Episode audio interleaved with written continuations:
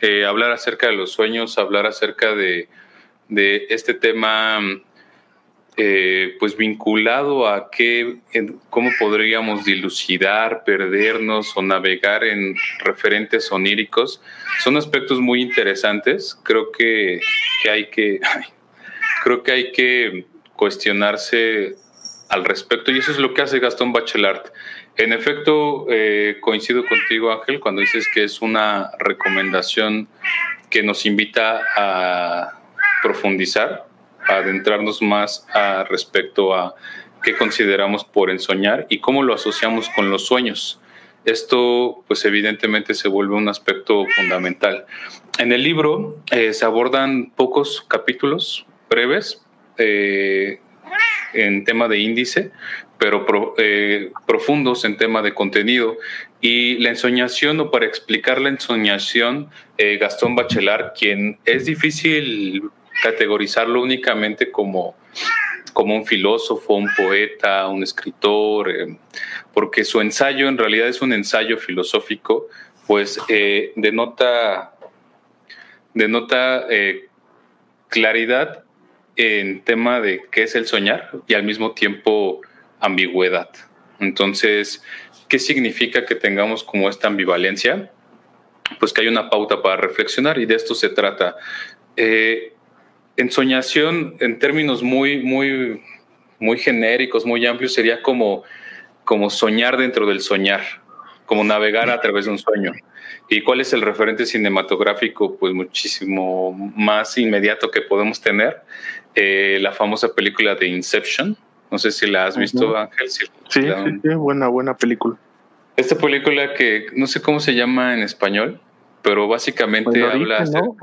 Ah, el origen, sí, gracias por, por recordármelo. Eh, tenemos aquí a un Leonardo DiCaprio quien interpreta lo que significa navegar en los sueños y cómo los sueños pueden tener un referente dentro de otro sueño. Hay muchísimas explicaciones dentro de los sueños. Eh, a pesar de que los escritos de Freud sobre los sueños pues son famosos, no son los primeros. Y aquí tenemos un, un, ejemplo también de cuáles son cualidades específicas de las cuales eh, apela Gastón Bachelard al hablar sobre los sueños. Y un elemento fundamental de este libro es hablar acerca de ánima y animus. Entonces, se, se vuelve como un referente masculino y femenino.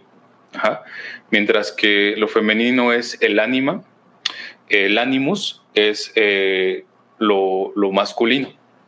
Entonces nos dice Gastón Bachelard, trata de explicar un poquito esta naturaleza de los sueños, de las ensoñaciones, como, como estar sumergido en un, en un mar o en un mundo eh, fantástico eh, a través de la ensoñación, sería, sería como esa entrega. ¿Y en qué o qué sentido se podrán estar preguntando, pues se asocia el tema del ánima y del ánimus, la parte de lo masculino y lo femenino? pues bueno, les dije que hay un índice muy, muy este, breve, es el, son, es el desarrollo de los capítulos del libro, y dentro de ese índice eh, comienza a tratar de explicar la naturaleza humana a través de estas dos cualidades, dos energías, dos rasgos, vamos a ponerle así, que es lo masculino y lo femenino. No lo llega a decir en algún momento propiamente así, pero básicamente a él le llama ánima y ánimus, cualidades que retoma de un psicólogo muy famoso cuyo nombre es Carl Jung y quien también evidentemente desglosó estas ideas previamente. Entonces, ¿a qué vamos con todo esto? Nos dice que la naturaleza humana no es que esté tal cual separado el ánima y el ánimo, sino que yo al ser hombre poseo cualidades femeninas también, o características, o energía femenina. Eh, lo mismo que una mujer, al ser mujer, posee características o naturaleza masculina. ¿Y en qué consiste eso? En estos rasgos eh, que habíamos dicho, ¿no? Rasgos, cualidades, ánima y ánimos. Entonces, antes de adentrarme más y sin tratar de, sonar quizá demasiado eh, académico, porque no es la intención, la intención es que compartir una idea concreta, ¿cómo visualizas Quisiera preguntarte, Ángel, y a nuestra querida audiencia, si es que visualizan estos referentes de lo masculino y lo femenino en sí mismo. Creo que si tú al ser hombre y te pregunto si ves la parte masculina, pues probablemente me digas que sí. Si yo te digo cómo visualizas tu energía masculina, pues allí se vuelve quizá interesante ver qué, rasgos masculinos resaltas de, tu propia hombría o masculinidad. Eh, y quizá esa pueda ser la primera pregunta para, para iniciar. ¿Qué rasgos masculinos, ¿no? Eh, estimados escuchas hombres, resaltan en su propia personalidad, en sus propias características? En este caso tú, Ángel.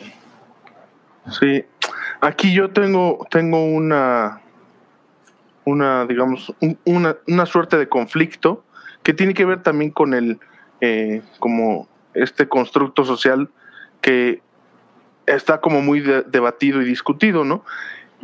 Es decir, ¿qué es un rasgo masculino? No, o sea, yo regresaría como esa pregunta, ¿qué es un rasgo masculino y qué es un femenino? O sea, sé, yo te respondería con los clichés, ¿no? De, no, pues el masculino es un ser más agresivo o más fuerte o más temperamental y el, el femenino es más emocional y más no sé qué. Pero esos también, o sea, yo te diría, pues sí, yo soy emocional, soy sensible, también puedo ser temperamental y agresivo, pero ¿en qué momento se dicta o en qué momento uno corresponde más a otro? Esa es un poco la como la discusión que yo pondría o que yo me, preguntaría, ¿no? O sea, ¿por qué, ¿por qué se le daría como la denotación más más masculina o femenina a una cierta actitud o a una cierta conducta. Digo, es como lo primero que me suel, que me viene a la mente, ¿no?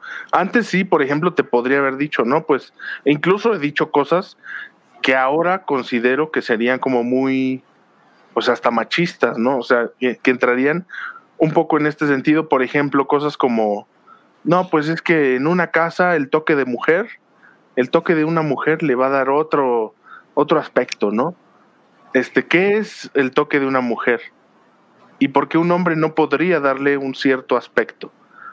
¿Sabes? O sea, que son como ya como esta discusión respecto a, pues entra como ya se complejiza un montón, entra un montón eh, la discusión de género, de actividades, de la sociedad, del patriarcado, o sea, entra, creo que es una pregunta bien compleja pero ahí, hasta ahí me lleva, pues. Ok, bueno, esa primera discusión es válida, ¿no? La podemos desarrollar, la podemos desglosar y creo que, se vale, ¿no? Eh, tengo ahí algunas anotaciones, pero después de esta discusión y bajo la propia premisa, ponle el nombre que tú quieras, de construcción social, resignificación de la masculinidad, eh, resignificación identitaria, ponle el nombre que tú quieras. ¿Consideras entonces rasgos masculinos en tu persona? Pues sí, o sea, como te digo, estos que considero más que son clichés que Ajá. no yo no las categorizaría como masculinos o femeninos. Dentro del cliché, pues sí, ¿no? Ok. Como un cliché entra como un llamémosle así, una cualidad que tú defines de tu propia identidad, le quitas la etiqueta de masculina a femenina, ¿no? Sí, sí. Sí, esta es una crítica muy fuerte que tiene el libro. Eh, bueno, más que crítica fuerte, es un punto ah, de discusión interesante.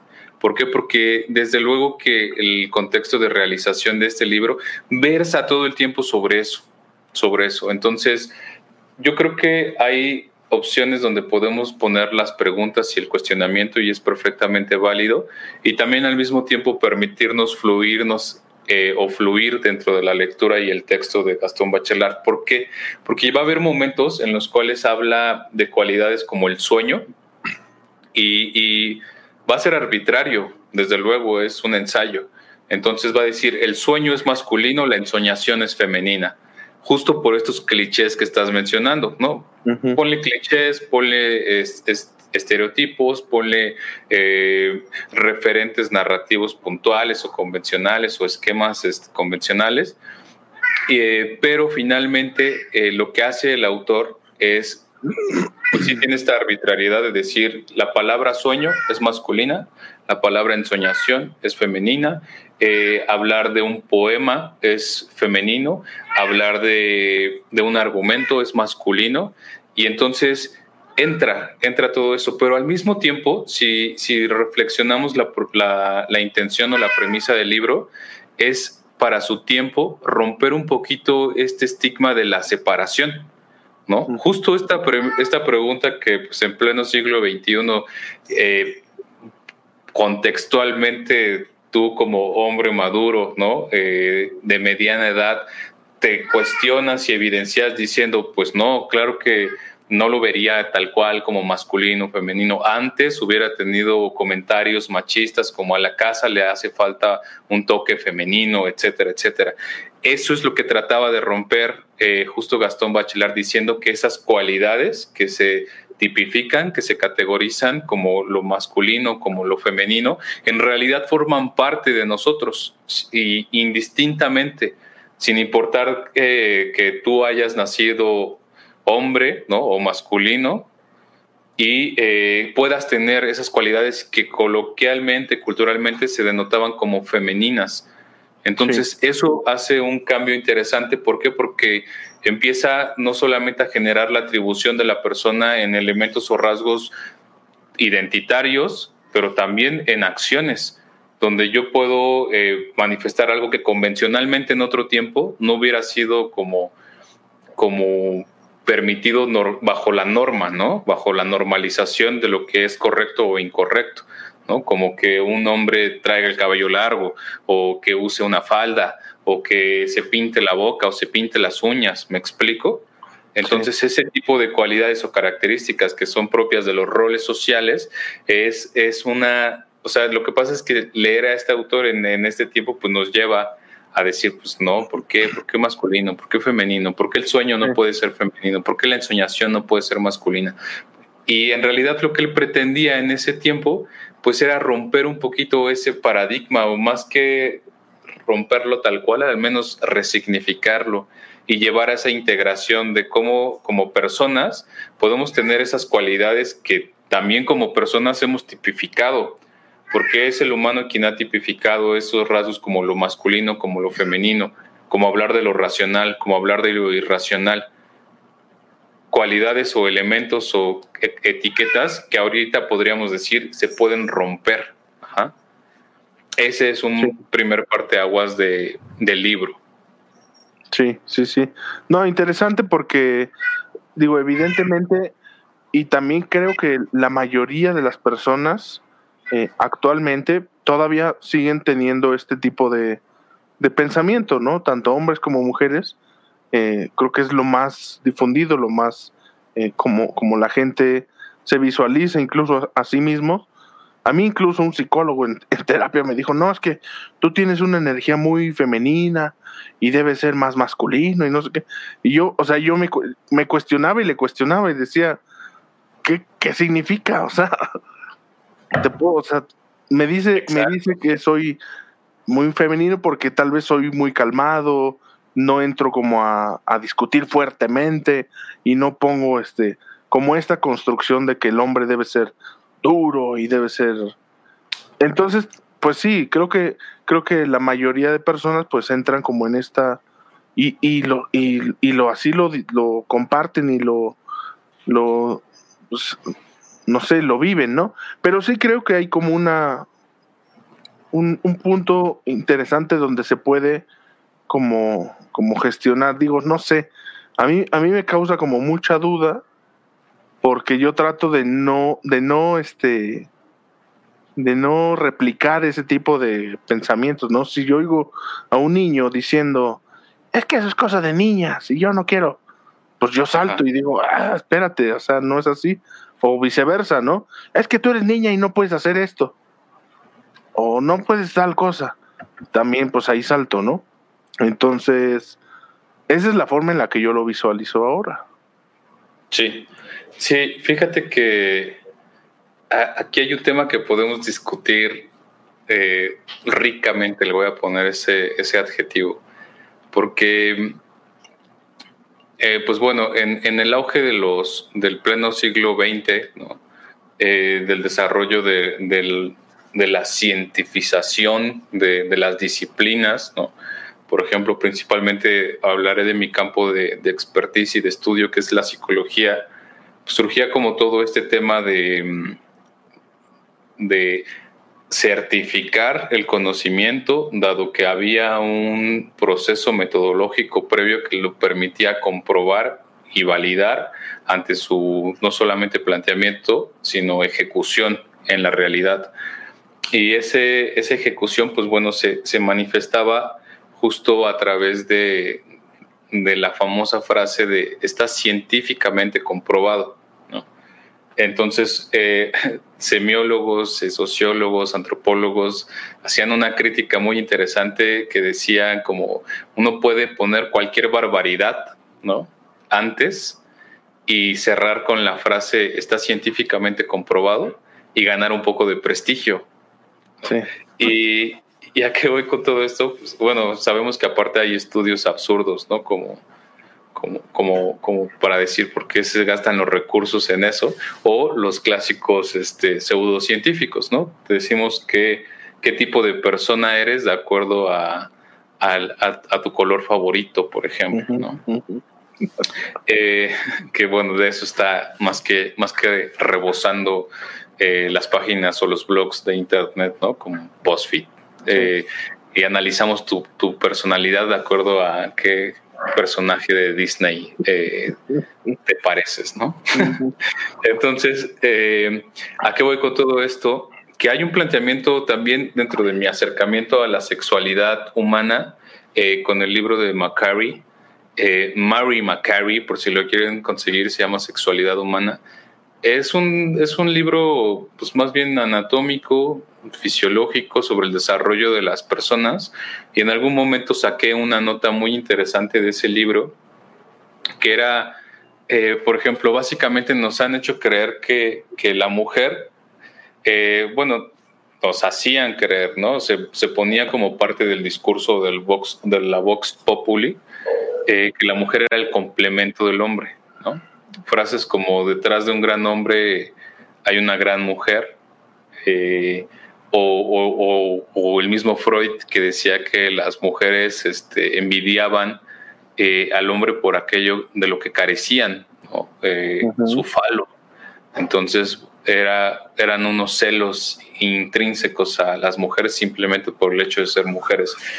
Cosa interesante porque pues muchas veces se vio a la mujer como algo incompleto, como algo, como algo este, inacabado, como algo que le faltaba, ¿no? Incluso eh, pues el mismo Octavio Paz en El laberinto de la soledad abreva un poco de esto en, en la rajada, ¿no?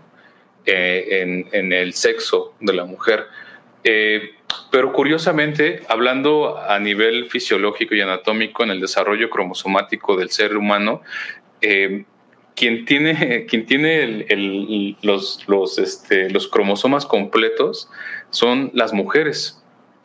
Eh, ¿Y a qué voy con esto? ¿no? O sea, no vamos a dar una clase de biología porque no es la intención, pero pues es muy, muy este, como de, cultura popular o de saber común entender que estamos definidos a través de cromosomas, pares cromosomáticos, ¿no?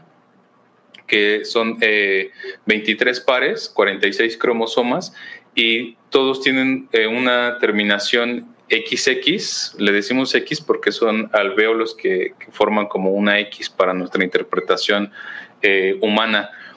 Y esa es la naturaleza de los cromosomas, pero en el caso de los hombres hay ese alvéolo que parece una X, ¿no? En realidad está como deforme porque le falta un pedazo al alvéolo y entonces el, el alvéolo, como le falta un pedazo, está incompleto y queda como una Y. Y entonces recuerdo mis clases de biología en la secundaria, en la prepa, y decían, el hombre determina el sexo del niño, el hombre es quien va a dar, a, dictar, o sea, obviamente no, no de manera voluntaria, pero era ese el discurso, ¿no? Es, es el hombre quien define qué va a hacer. Pero en realidad, si lo vemos así, nosotros como hombres, biológicamente hablando, somos un... Eh, una, no, no voy a decir tal cual como aberración, pero un error en la naturaleza, porque carecemos de ese alveolo. Y en ese sentido las mujeres son superiores biológicamente hablando. Hay, algunos hombres que sí son una aberración, ¿eh? sí, sí, seguro sí, seguro sí, ¿no? Pero hablando eh, a nivel cromosomático, las mujeres están completas, el hombre no. De hecho, eh, pues bueno, las mismas gónadas sexuales, ¿no? Hablar de, las gónadas, eh, en realidad durante las primeras semanas de, gestación son exactamente las mismas. Por, un, por unas semanas a nivel este, eh, dentro del vientre, ¿no? dentro de las primeras semanas de, vida a nivel gestación, somos exactamente iguales, exactamente iguales. Y entonces llega un momento en el que las gónadas sexuales, pues bueno, en el caso de las mujeres, este, se mantienen, son, se vuelven ovarios, en el caso de los hombres descienden, se vuelven testículos, pero, pero hay un punto en la naturaleza donde somos iguales, al menos fisiológicamente hablando, en ese periodo de gestación de las primeras semanas de vida, somos iguales y poseemos las mismas cualidades que culturalmente les denominamos masculinas, femeninas. Eh, y que curiosamente traen a colación una diversificación muy interesante en la cultura contemporánea, que es hablar de, de género, ¿no? que curiosamente pues no es la intención del autor, pero se presta muchísimo a desarrollar premisas y reflexiones al respecto. Entonces, eh, ¿qué piensas? ¿Qué opinas? ¿Qué opinan, queridos escuchas, sobre este respecto? ¿Qué, opinan cuando hablamos de igualdad, cuando hablamos de similitudes, cuando hablamos de diferencias, cuando hablamos de otro concepto que superpone la igualdad, que es la equidad de género? Y eh, también al mismo tiempo, cuando hablamos de cualidades masculinas o femeninas, eh, ¿qué opinan? ¿Cuál es su punto de vista? ¿Qué opinas tú, estimado Ángel? Mira, antes de, de pasar a lo que yo opino, vamos a leer lo que nos escribe Suse en YouTube.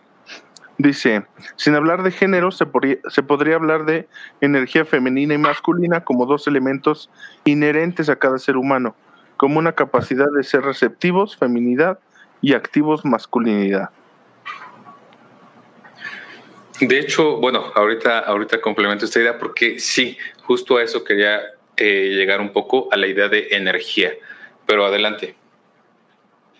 Sí, bueno, yo, yo creo que un poco en este, eh, como, lo, como lo comenta Suse, creo que es muy por ese lado, ¿no? Que entender como la diferencia respecto a lo que socialmente se conoce como género versus estas energías que sin tipificarla o estereotiparlas, ¿no? Masculino, femenino, evidentemente tenemos eh, como personas, ¿no? Yo, yo diría, pues, no sé, o sea, yo no, no encuentro como el, como la diferencia, o sea, no podría decir, pues es que tengo esto de femenino y esto de masculino, pero eso es mucho un poco el discurso que yo ya me compré o ya me, me vendí y autocompré, ¿no? Simplemente diría, pues este soy yo como persona, esta es la energía que yo tengo, soy un hombre que es sensible, que es este, también es tal vez fuerte, temperamental, eh, con cualidades que no tipifico de ninguna forma, simplemente como la persona que soy, ¿no? Esa es, ese es un poco mi, mi forma de visualizarlo. Ok. Eh, yo discrepo en este punto porque creo que sí existen cualidades y, más precisamente hablaría de, energías femeninas y masculinas en, en, muchas dimensiones, pero al menos voy a mencionar dos las dos dimensiones a las que apelo es a la parte biológica y a la parte sociológica. De acuerdo a las investigaciones eh, biológicas, pues bueno, entre muchas otras cosas, las mujeres tienen, eh, o se ha comprobado, ¿no? que en su mayoría, regularmente las mujeres tienen un mayor campo perceptual en temas auditivos y en temas eh, también visuales. Eh, ¿A qué me refiero con esto? Que pueden percibir más colores de los que un hombre podría percibir, por ejemplo. Eh, a nivel auditivo, que pueden percibir frecuencias distintas a las que un hombre podría percibir. eh, quiere decir que es una determinante. No, tampoco es el caso, ¿no? Tampoco se trata de decir algo así como estamos determinados biológicamente, porque creo que más bien parte de esa naturaleza, como es la parte eh, energética, pues constituye tan solo algunos rasgos que pueden o no desarrollarse. A nivel sociológico, hay algunas otras investigaciones que no podemos dejar pasar de lado, porque si bien es cierto que vivimos en un proceso que yo llamaría de transformación o resignificación en muchas aristas, ¿no? Hablar de sexualidad, hablar de libertad, hablar de expresión, hablar de corporalidad o hablar de género, eh, evidentemente pues nos lleva a entender que los elementos y asociaciones que estamos tomando como referencia no son eh, estáticos, que la realidad es dinámica, se transforma y que lo hemos dicho aquí y, lo he comentado muchas veces, esa transformación pues no es radical, no es tajante, no se transforma de un día para otro. Esos cambios en la realidad pues son más bien paulatinos, pero finalmente suceden. Y suceden de tal manera que, pues bueno, las ciencias sociales, desde mi punto de vista, nunca van a, nunca van a dejar de tener trabajo. ¿Por qué? Porque cuando quieren explicar un fenómeno, se tardan una tesis eh, doctoral o una tesis de posgrado entre dos, tres años de investigación. Eh, y pasan los dos, tres años y entonces la realidad ya tuvo otras modificaciones, alteraciones y por lo tanto, cuando apenas iba, las teorías son eso, desde mi punto de vista una teoría es, es un intento por abrazar la realidad lo, lo, más cercanamente posible, pero es como un intento constantemente inacabado donde no se termina por abrazar completamente la realidad. Por eso, por eso hay teorías muertas, teorías obsoletas o teoría que finalmente se vuelven los clásicos, pero se vuelven también con, con fisuras o puntos de, de, inflexión donde se puede trabajar mejor, ¿no? Como pasó con el funcionalismo y el concepto de anomia que, que, desarrolló Robert Merton, ¿no? Alumno de, o discípulo de Talcott Parsons. Eh, pero bueno, en la parte sociológica, otras investigaciones, por ejemplo, una muy referida en psicología, es entender cuáles eran los atributos que se llevaban a cabo entre hombres y mujeres al momento de escoger una bicicleta, ¿no? Y también asociado con esto con un vehículo, ¿no? estas investigaciones documentaban, eh, entre algunos temas, eh, puntos importantes para considerar la compra o la elección de un vehículo o como una bicicleta en las mujeres apelaban a los rasgos estéticos, a la forma, a los colores, la, estructura, cuestiones mucho más visuales, mientras que regularmente los hombres apelaban a la parte funcional, pragmática, si servían los frenos, la velocidad que podría alcanzar, etc. Ojo, estos solamente son tendencias lo mismo que en la parte biológica, más que tendencia, puede ser una cualidad que se puede desarrollar o no.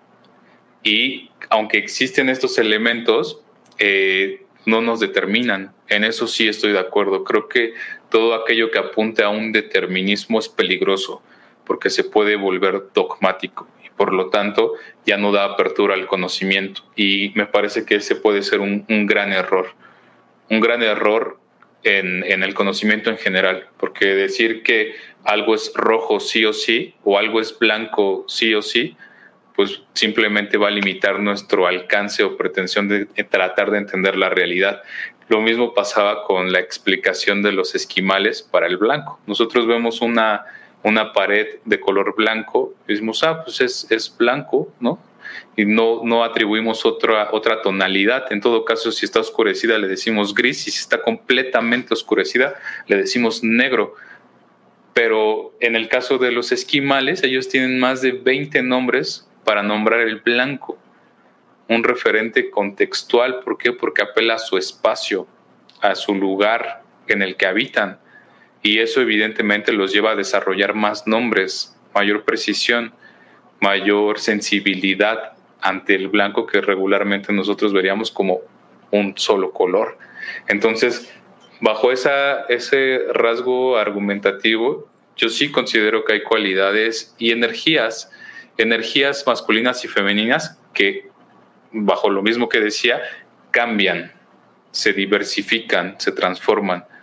Pero finalmente la tipificación del conocimiento aunque a veces es, es sesgarlo, también es una forma que tenemos, de acuerdo a Alfred Schutz, de entender la realidad, de descifrar el conocimiento de nuestro día a día. Y lo plantea muy bien en la fenomenología de la vida cotidiana. Decía que vamos a leer un par de comentarios que nos dejan Dice Suse, la envidia del falo, uno de los tantos conceptos que han sido forjados en un paradigma filosófico conceptual completamente influido por una estructura patriarcal que padecemos hombres y mujeres. Sí, digo, aquí es, un poco esta discusión que yo tengo, ¿no? Respecto a, pues todos estos estudios, todo este tipo de teorías, hipótesis, todo lo que se ha construido, se ha construido bajo un contexto eh, en cualquier década del, pues, de la humanidad, ¿no? Entonces, incluso esto que, que platicas del estudio, por ejemplo, de la elección de las bicicletas, ¿no? O sea, ¿cuánto de, esa elección está o es influida por todo, todo, todo, el pasado, la forma en la que la sociedad construyó los roles, la forma en la que le dijeron a las mujeres, tú debes fijarte en esto y a los hombres tú en esto, ¿no? Alguna vez platicando con, con algún señor de un trabajo que, tuve hace ya muchos años, me explicaba él este asunto de, por ejemplo, de la de la localización, que decían que las mujeres, esto, este asunto también que pues es como estereotipo, que las mujeres no saben manejar o no pueden manejar porque, porque no tienen como la misma eh, espacialidad, ¿no? Como esta misma percepción del espacio.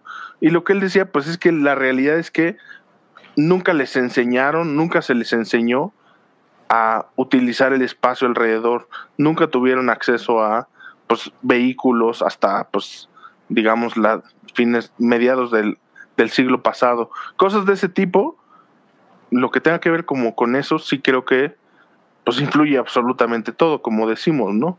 Y y sí creo que hay lógicamente las, las diferencias biológicas, ¿no? Este, esas sí creo que son pues evidentes, creo que hay cambios. Aquí hay un comentario de Edgar que, que, que es muy interesante que dice, por ejemplo, el tema me recuerda a cambios neuronales de la mujer durante el embarazo. La oxitocina se segrega, provoca grandes cambios en la conexión neuronal de la mujer. Sí, por ejemplo, los cambios fisiológicos en un embarazo son pues notables, o sea, aquí no hay no hay mayor diferencia entre hombre y mujer, no solo en, en el periodo de, gestación completo, sino eh, en, en, la posterior, el posterior nacimiento del, del bebé y lo que conlleva, o sea, ahí creo que sí hay como cambios significativos respecto a, la, a lo biológico, ¿no? El, no sé, no sé qué tan documentado esté el asunto, debe estar muy, muy estudiado y creo que ese tipo de cosas sí son más, más notables, ¿no? Lo otro, pues te digo, a mí me causa como, pues muchas dudas. Como, pero qué dudas. O sea, por ejemplo, este, este estudio que haces, lo sociológico, ¿no? O sea, ¿qué tanto determina pues todo, todo los miles de años de constructo social que tenemos como humanidad?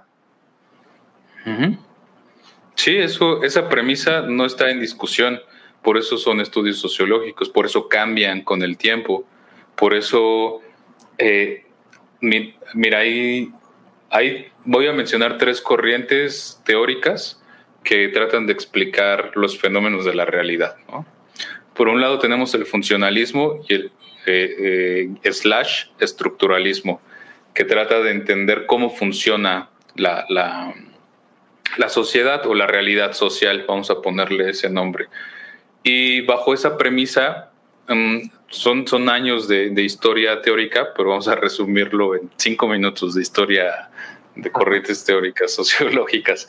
Entonces, el, estructuralismo lo que trataba de explicar era pues, el funcionamiento de la sociedad bajo una premisa perceptual, decir, pues la sociedad funciona de cierta forma. Hay estos elementos, estos engranes, imaginemos como un gran, un gigante reloj. Entonces, si este engrane se mueve, este otro empieza a accionar y luego este otro te funciona. Y entonces todo muy bonito, todo muy padre. Eh, la teoría se llama la teoría de la acción social de Parsons. Y de repente, pues uno de sus discípulos le dice, oye, sí, este, todo esto está muy chido y sí funciona muy bien, pero ¿qué pasa si un día alguien, un elemento de tu, toda la estructura, decide no obedecer sus funciones? Y entonces, lo voy a caricaturizar, ¿no? Pero Parsons se queda como en, en jaque y dice, puff, ya se me desmoronó gran parte de lo que yo había ideado, de lo que yo había creado o lo que trataba de explicar.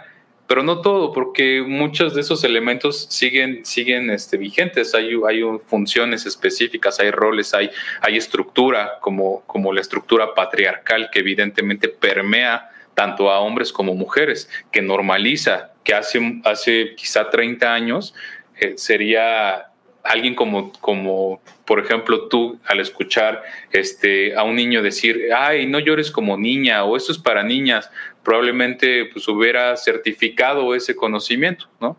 Pero ante el contexto que vivimos, tu referente crítico, tu referente de cuestionamiento, pues lleva a uno a decir, ¿pero por qué? Y es perfectamente válido y es, y es a lo que me refiero con que la sociedad es dinámica, pero esos cambios no son de un día para otro. Eso, eso es el estructuralismo. Entonces, se ven en la necesidad de que surjan otras visiones para tratar de explicar la, la función o la realidad social y entre ellas pues surgen algunas como la fenomenología. Y la fenomenología, pues a grosso modo, pues es como tratar de entender eh, los fenómenos de la vida cotidiana, el por qué actuamos como actuamos. Y de, estoy hablando de la fenomenología de la vida cotidiana de Alfred Schutz, porque dice, bueno, estamos tan acostumbrados a tratar de entender situaciones concretas, eh, por qué la gente funciona así en el trabajo, por qué la gente funciona así eh, en, la calle, por qué la gente funciona así en esta estructura eh, jerárquica en la, en la familia, pero no lo vemos como en la cotidianidad, en el día a día, en, su salir por la calle, entre, entre otras cosas. ¿no? Entonces la fenomenología lo que dice es casi todo, casi todo está determinado socialmente. Y luego llegan otros, otros referentes como, como que se desprenden de la propia fenomenología, que es el construccionismo o, o construccionismo social, ¿no? Y después el constructivismo. Entonces, ¿qué es el construccionismo? Tiene una premisa, que la realidad se construye socialmente. Y de aquí está, está presente lo que estás diciendo, el decir, bueno, es que pues yo ya no lo veo como, como algo femenino, como algo masculino, más bien yo lo veo ya como, como una cualidad de mi persona. Eh, y claro, claro que sucede. ¿Por qué? Porque hay una resignificación. No podemos cambiar el pasado, un acontecimiento objetivo, pero sí la forma en cómo vemos el pasado y cómo lo interpretamos para darle un sentido y significado distinto. Y surgen muchísimas más, y, una última, la, cuarta que quiero mencionar, es el interaccionismo simbólico, que es, le damos sentido y significado a aquello que nos mueve o nos resulta simbólico, aquello que tiene un ápice afectivo que nos que, que, sucede ese no sé qué cuando hablamos de, de afectividad colectiva y que finalmente se materializa en, una acción, como decir, bueno, me he comprado esta, esta chamarra, eh, pues no necesariamente para que me cubra del frío, hay una función, hay un pragmatismo, ¿no? Eh, pero tampoco necesariamente porque me dé estatus, ¿no? Hay un tema también de consumo, lo hemos hablado con Lipovetsky, de estatus, ¿no? Pero también hay un aspecto como decir, pues es que me gusta el negro y que tenga un detallito blanco, entonces como que eso me, hace sentir cómodo y a gusto. Más allá de la función pragmática hay una función que puede ser significativa o simbólica. No siempre esto tiene órdenes de profundidad distinto. Y entonces, ¿a qué voy con todo esto? Que los mismos estudios sociológicos van a dar resultados distintos de acuerdo al tiempo y el espacio. ¿Por qué? Porque si este estudio sociológico lo hacemos en Timbuktu, ¿no? O, en, o en Papúa, Nueva Guinea, pues vamos a encontrarnos cosas como que los hombres a través de la felación le pasan su ritual de, masculinización de volverse hombres a sus hijos cuando son adolescentes y que ellos, bajo su premisa ontológica, creen que los, los cambios fisiológicos que viven en la adolescencia pues no son biológicos, sino son debido a que ellos a través de, de que sus hijos les practican felación, entonces están recibiendo la hombría y se están convirtiendo en hombres y le están dando un sentido de maduración Mientras que si esto lo pasamos a Occidente, lo he visto con, muchos de mis alumnos y alumnas, aparte de poner su cara de sorpresa, podríamos decir que es un delito, que, es, eh, que es abuso infantil o que es pornografía infantil, ponle el nombre que quieras, pero no está permitido, mientras que en otra parte del mundo está normalizada. Entonces los mismos estudios van, teniendo significaciones distintas. ¿Por qué? Porque atribuimos cualidades y eso es lo, que me parece enriquecedor, entender cómo es que nuestro nicho o, micro sociedad le atribuimos un sentido a lo masculino o a lo femenino, o incluso esto de decir, pues bueno, no lo veo como, como separado, lo veo como parte de, es también darle un sentido. Sí, completamente. Sí, sí, o sea, es un hecho que justo la, la lingüística, ¿no? La, las palabras pueden hacernos incluso tomar parte de algo que está solamente en el mundo conceptual, ¿no? Hay cosas que no son materiales y que, que las palabras nos ayudan, ¿no? O sea, si te dicen, por ejemplo, justo patriarcado, ya estás hablando de algo, ¿no? Que conceptualiza, que, que te, que te das, que le da sentido, ¿no? Hoy aprendí una palabra en que no sé si tú conozcas, era este aporofobia. No. Es, una palabra nueva que, que, no existía y existe ahora, que quiere decir miedo a los pobres. Pero ahí entra, ahí, sí, ahí entra la importancia del, de la lingüística, ¿no? En todo esto que estamos hablando, porque, porque ya te le da sentido a una cierta conducta que pues uno ya puede juzgar hacia dónde, hacia qué parte de ellas se va, ¿no? Pero, pero pues es una construcción importante, ¿no? La, la, a partir de, de, de la palabra. Y es que es, es una normalización y al mismo tiempo también una patologización. Por ejemplo, cuando hace poco estaba escuchando un conversatorio sobre, sobre justo en psicología social, sobre las perversiones. Entonces, incluso la construcción de la sexualidad, pero el concepto de perversión, ¿no? Lo que consideramos perversión o pervertido, pues puede tener distintas aristas y la patologización, pues versa en, en ponerle el nombre de parafilia, ¿no? y, finalmente eso es lo que hace el DCM, que es el Manual de Enfermedades y Trastornos Mentales, patologizar comportamientos, tipificarlos, asignarles una cualidad, ¿no? Sin que esta necesariamente tenga que ser positiva. Sí, sí, sí. Mira, aquí nos comenta también Edgar. ¿Es más feliz el hombre que es más alto? ¿Han visto la película? Habla mucho sobre cómo la realidad se construye con el lenguaje. Se les recomiendo si no lo han visto. Yo no la conozco. Eh, no, yo tampoco. Suena bien, ¿eh? Ajá. Suena bien, sobre todo porque creo que cuando obtienes eso que, anhelas, ya te parece, te parece insuficiente. ¿Por qué? Porque creo que tengo, tengo dos ejemplos para terminar esta, este conversatorio. Eh, el primero tiene que ver con la libertad. Hace muchos años vi una película sobre la esclavitud y sobre un noble ¿no? del siglo XIX, inicios del siglo XIX, finales del XVIII, que se hacía pasar por, por una deidad para una comunidad tribal. Entonces, mientras la comunidad tribal lo veía como un dios, pues él disfrutaba del buen trato eh, había personas que pues, sabemos que, hace, muchos, hace muchos años, unos un par de siglos atrás, si tú nacías hijo de esclavos, pues eh, probablemente toda tu vida ibas a ser un esclavo.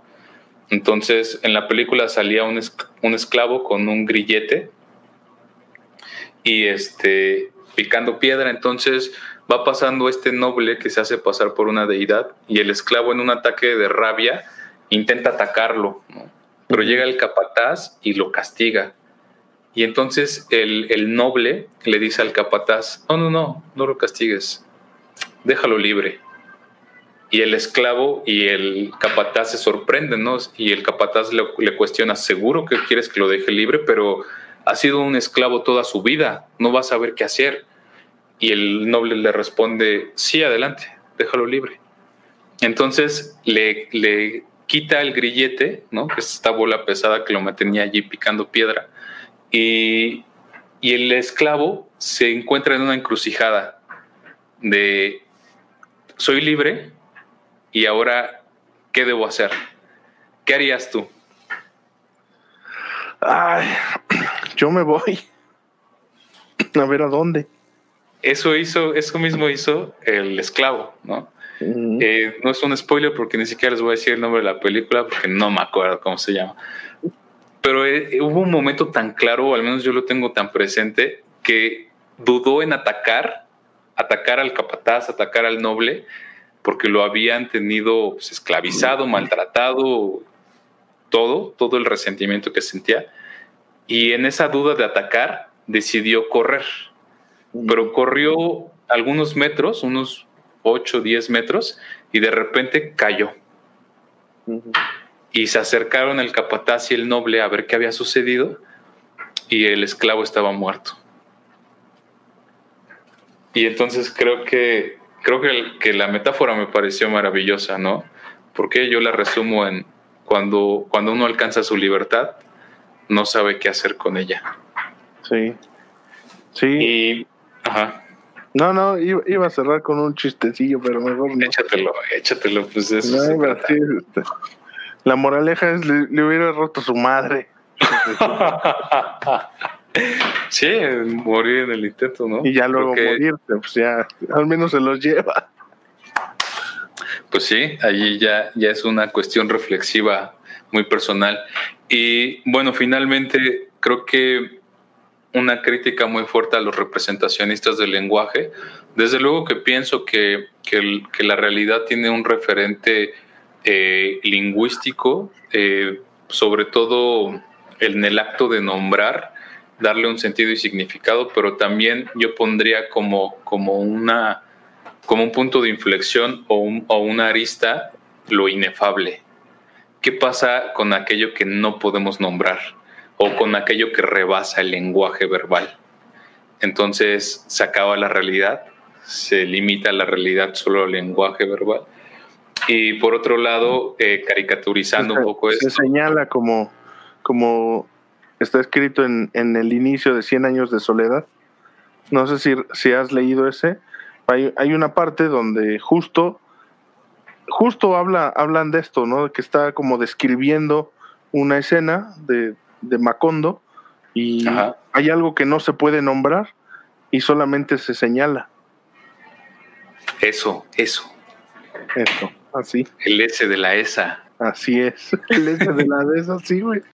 Lo interesante mm, para, para términos de comunicación, pues es que, que se entiende, se comunica y entonces uno termina pasándole el S de la ESA al S que le pidió esa el cosa. De este, sí y bueno, tenemos ahí un último comentario para ir cerrando. Mira, aquí Cami nos manda saludos. Saludos, Cami. Saludos, Cami. Por estar. Sí, nos dice Suse.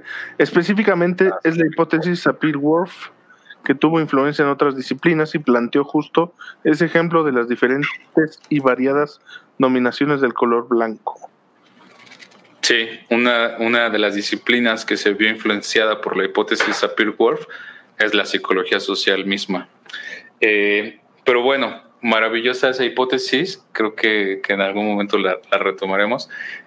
Yo Yo cierro, cierro mi aportación al respecto, hablando de, pues bueno, en el tema de la construcción de la realidad a través del lenguaje y de los referentes lingüísticos, pues hay, hay elementos que a veces se pueden caricaturizar, ¿no?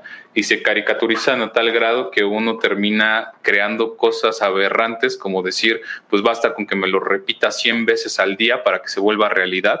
Y creo que es una, una malversación de la propia de los propios representacionistas del lenguaje cuando hablan de discurso o cuando hablan de la construcción de la realidad a través del lenguaje es como la forma vulgar de entenderlo y al mismo tiempo una respuesta que suelo darles a este tipo de acontecimientos es pues bueno por más que yo diga si me disparo y me vuelo la tapa de los sesos y si por más que yo diga no me voy a morir no me voy a morir no me voy a morir pues bueno mm, sí sí no Aquí mira, Edgar nos, nos comparte, el lenguaje tiene limitantes, la mente misma la tiene, por ende, nuestro entendimiento sobre la realidad, ¿o no? Híjole, yo creo que vamos a retomar en algún, en algún momento el libro de la realidad inventada de Paul Václavic.